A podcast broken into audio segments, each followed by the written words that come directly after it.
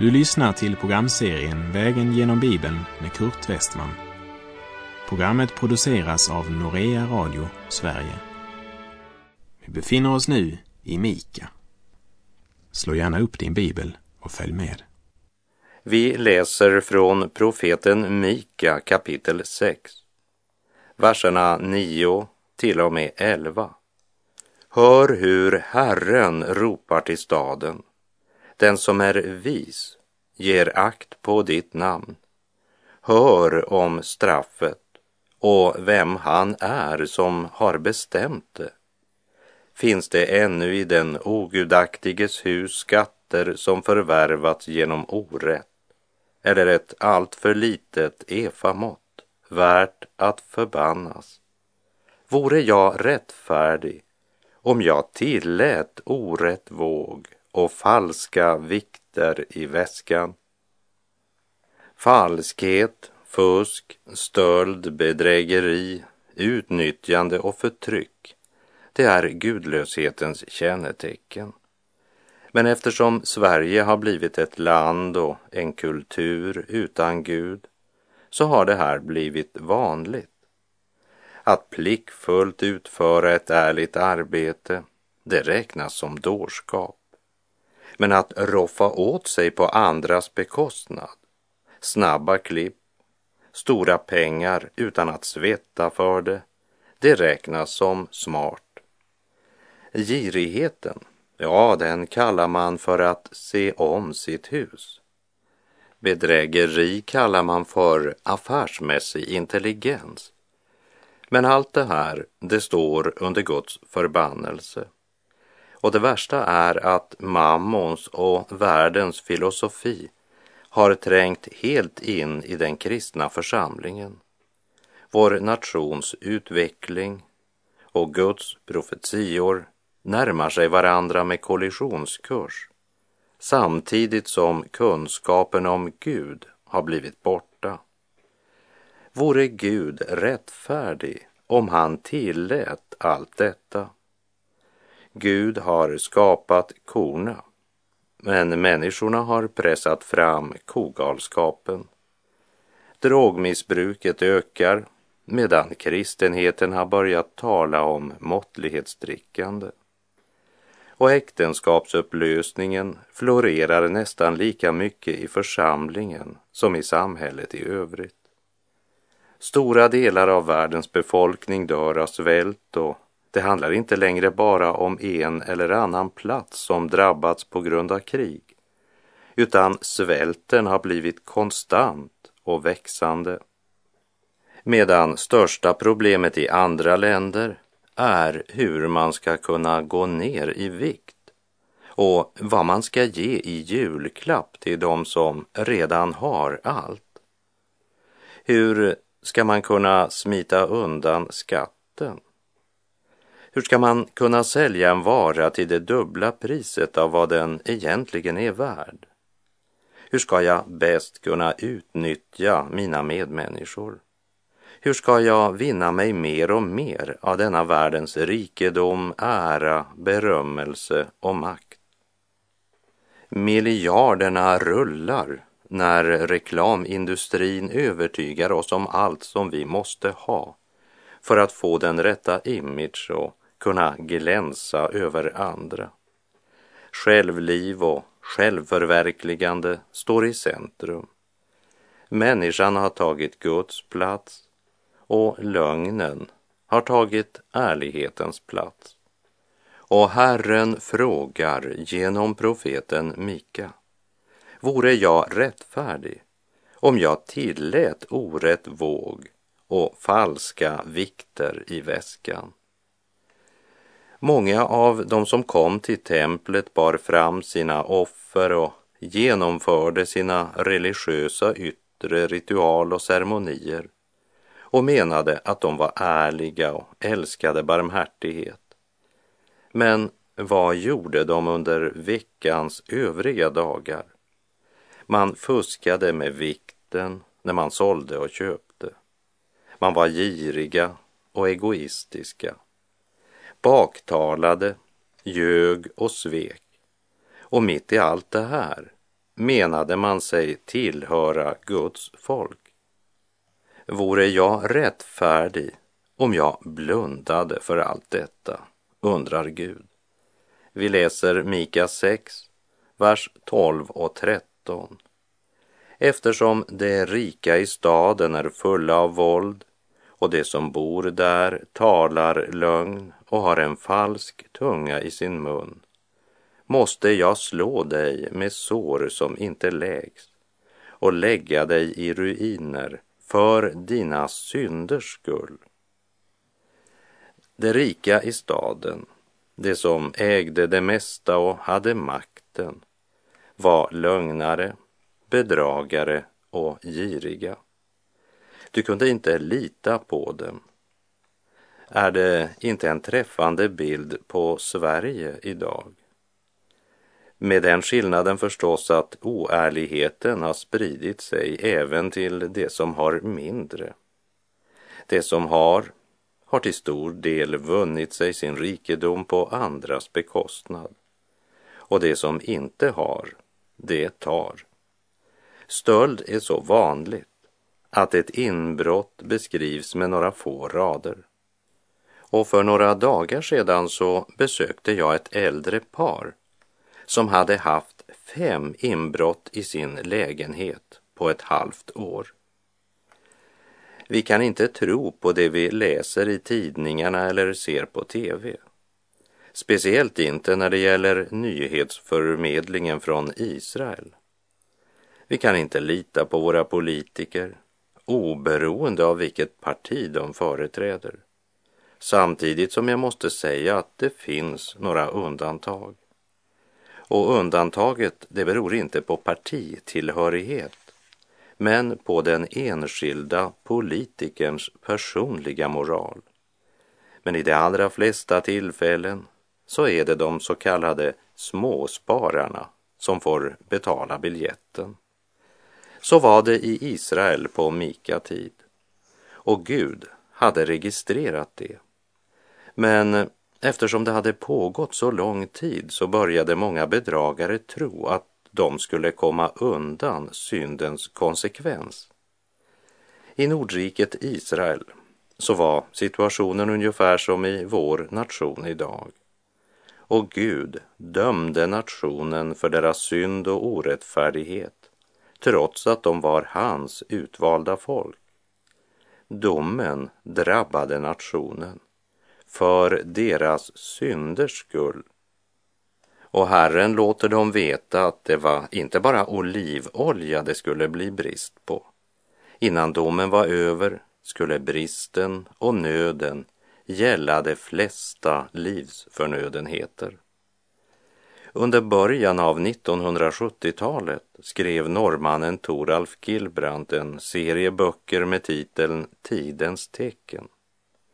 Böckerna kom också ut på svenska och kanske är det dags att torka dammet av dessa böcker och läsa dem igen, för de är högaktuella. Ja, ännu mera aktuella nu än då de blev utgivna.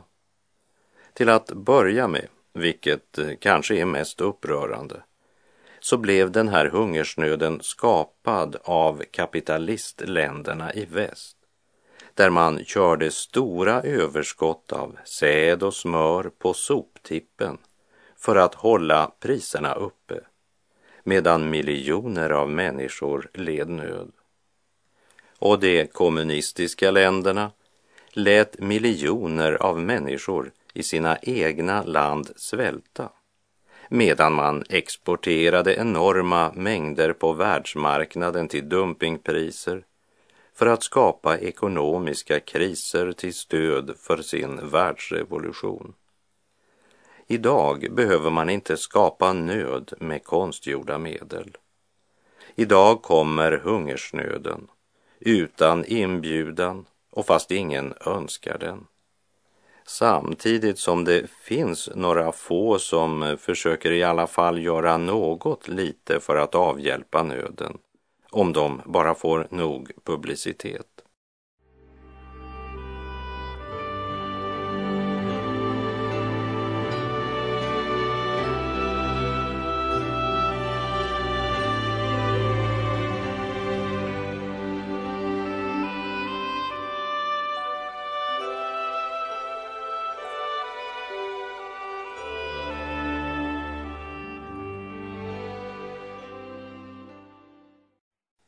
När vi kommer till Mika kapitel 6, vers 14 så uppenbarar Herren genom profeten Mika konkret vad de snart ska måste skörda som en konsekvens av sina synder och sin orättfärdighet. Vers 14. Du skall äta, men inte bli mätt. Hunger skall plåga dig. Vad du skaffar undan skall du inte kunna rädda, och vad du räddar skall jag ge åt svärdet.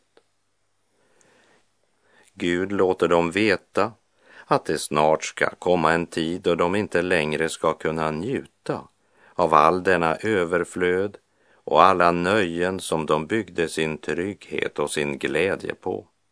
Du ska äta men inte bli mätt. Det talar inte bara om mat och att kroppsligt bli mätt. Men de ska inte längre kunna finna någon tillfredsställelse i sina liv. Deras vardag ska präglas av tomhet och meningslöshet. Och i tillägg till all denna tomhet kommer den ekonomiska nedgången, familjeupplösningen och en växande brottslighet där ingen går trygg, inte ens i sitt eget hem.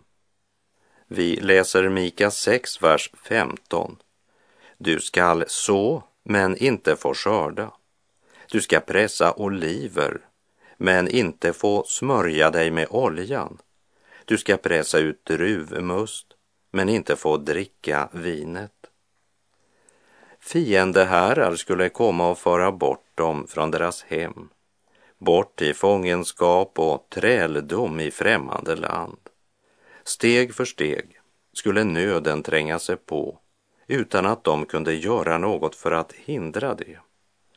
Gud hade kallat på dem, men de ville inte lyssna till honom.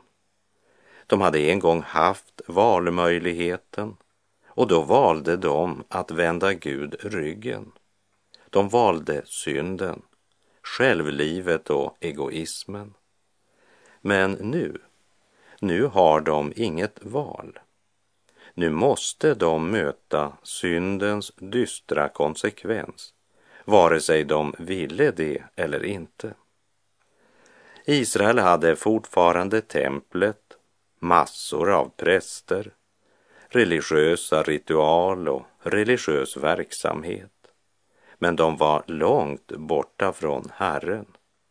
Det var fusk och oärlighet, svek och självisk njutning som präglade både de politiska ledarna, de andliga ledarna och den allra största delen av folket. Därför utlämnade Gud dem till skamliga lidelser, som det står i Romarbrevet 1.26.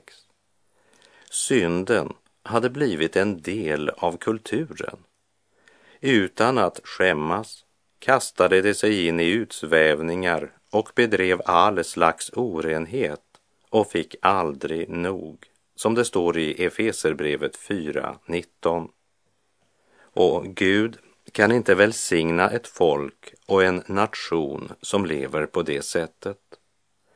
Herren ville välsigna, men man var inte längre mottaglig för Herrens ord och därmed inte heller mottaglig för Herrens välsignelse. De var bedragna av synden. Vi läser vers 16. Man håller fast vid Omris stadgar och allt vad Ahabs hus har gjort. Ni följer deras råd, därför ska jag göra dig till ett öde land och invånarna i staden till hån. Ja, mitt folks förakt ska ni få bära. Innan vi läser vidare så ska jag kanske säga några ord om Omris. Vem är han? Och vem är Ahab? Och varför säger Gud det han säger om dessa två? För att få svar på det så måste vi läsa vad skriften har att säga om dessa två personer. Politiker, företagsledare, multinationella IT-företag, lokala makthavare och organisationsledare borde studera de böcker i Gamla testamentet som beskriver en liknande tid. Till exempel Mika bok tillsammans med historieskrivningen från den tid då Hiskia regerade i Sydriket. Men det har de inte ens en tanke om att göra, för man räknar inte med Gud. Men om vi nu vänder oss till första kungabok så kastar den ljus över den här versen i Mika 6.16. Omri var en av kungarna i Nordriket. Han var en av de värsta kungar de haft. Efter Ela kom Simri till makten genom en sammansvärjning, men han regerade bara i sju dagar i Nordriket. Efter Simris död var det Omri och Tibni som var rivaler om kungatronen. Och i Första Kungabok 16, vers 21 och 22 läser vi följande.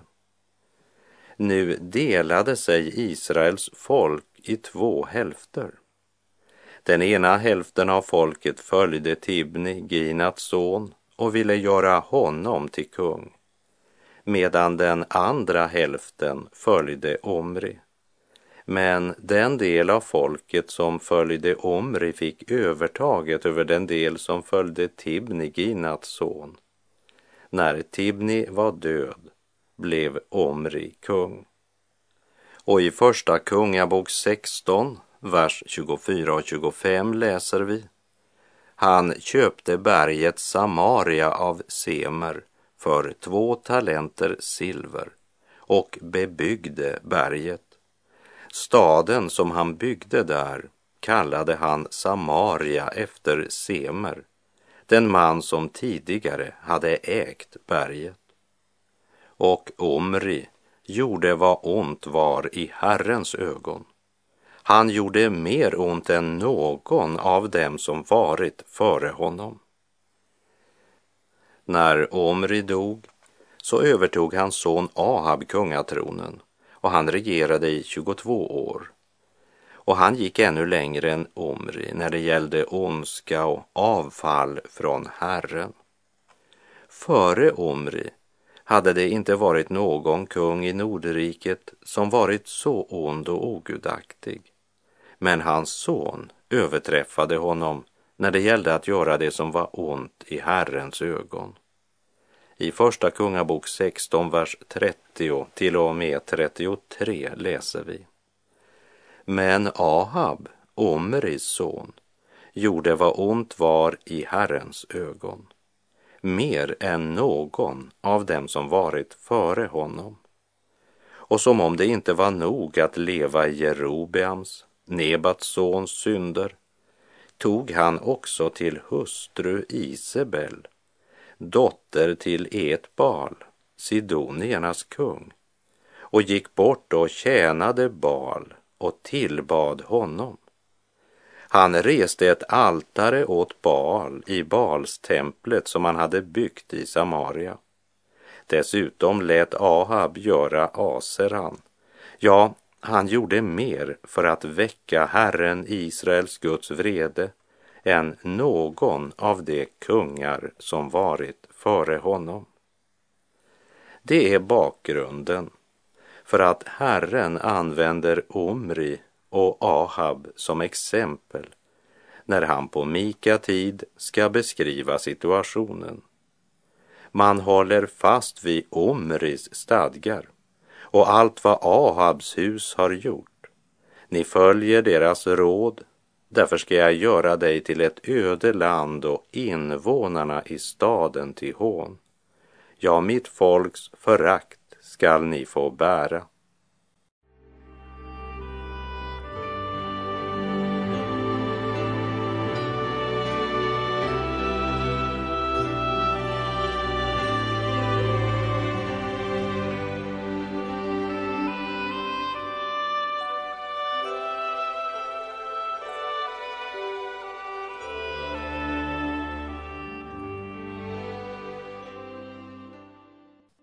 Man håller fast vid Omris stadgar och allt vad Ahabs hus har gjort.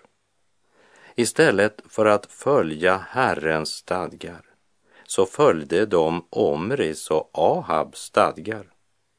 Vi kan säga att folket hade de regenter som de förtjänade. De förkastade Herrens ord och följde istället sina ogudaktiga kungars exempel. Var och en gjorde det han själv tyckte var rätt. Vad som var rätt i Herrens ögon, det brydde man sig inte om.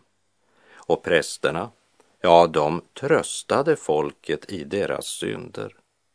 Och nu, nästan 200 år senare, följde folket fortfarande i sina onda läromästares spår.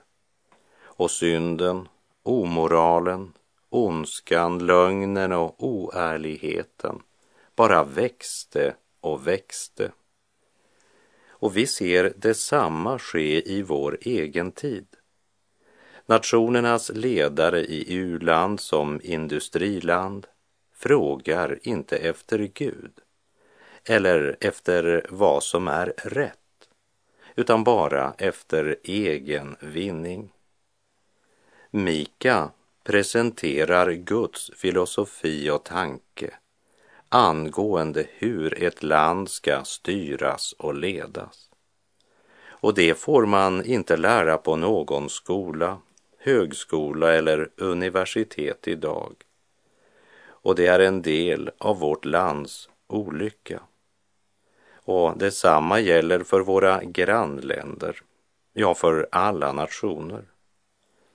I många av Gamla testamentets texter där man talar om trollmän så kunde det också ha varit översatt med giftblandare. Det vill säga sådana som tillverkar eller säljer olika former för rusmedel. Men också pornografiska bilder och våldsfilmer. Giftblandare, ja, det täcker idag många olika områden. Vi lever i en tid då de flesta människor i vårt land säger ungefär som mannen som var besatt av en oren ande, som vi läste om i Markus evangeliets första kapitel. Han sa, vad har vi med dig att göra, Jesus från Nasaret?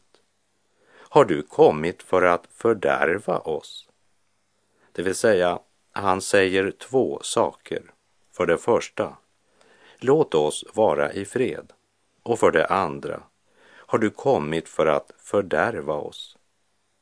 Och det som är så allvarligt, det är att jag ofta möter människor som har precis samma gudsbild som denne orene ande ger uttryck för. Man tror att man nog ska få det bra, bara man får vara i fred för Gud. Som kristna så måste vi vara klara över att många av våra medmänniskor, de lever med en sådan gudsbild. De är så förblindade av synden och av denna tidsålders Gud att de tror att den Gud som i verkligheten är livets förutsättning, han utgör ett hot mot deras liv och deras lycka. Du har kommit för att fördärva oss. Det är två makter som kämpar om människans själ. Antingen så är människan under Guds inflytande eller också under Satans inflytande. Den ene gör människan fri. Den andra binder människan med hjälp av falska löften om frihet. Ta till exempel den besatte mannen som vi läste om i Markus femte kapitel.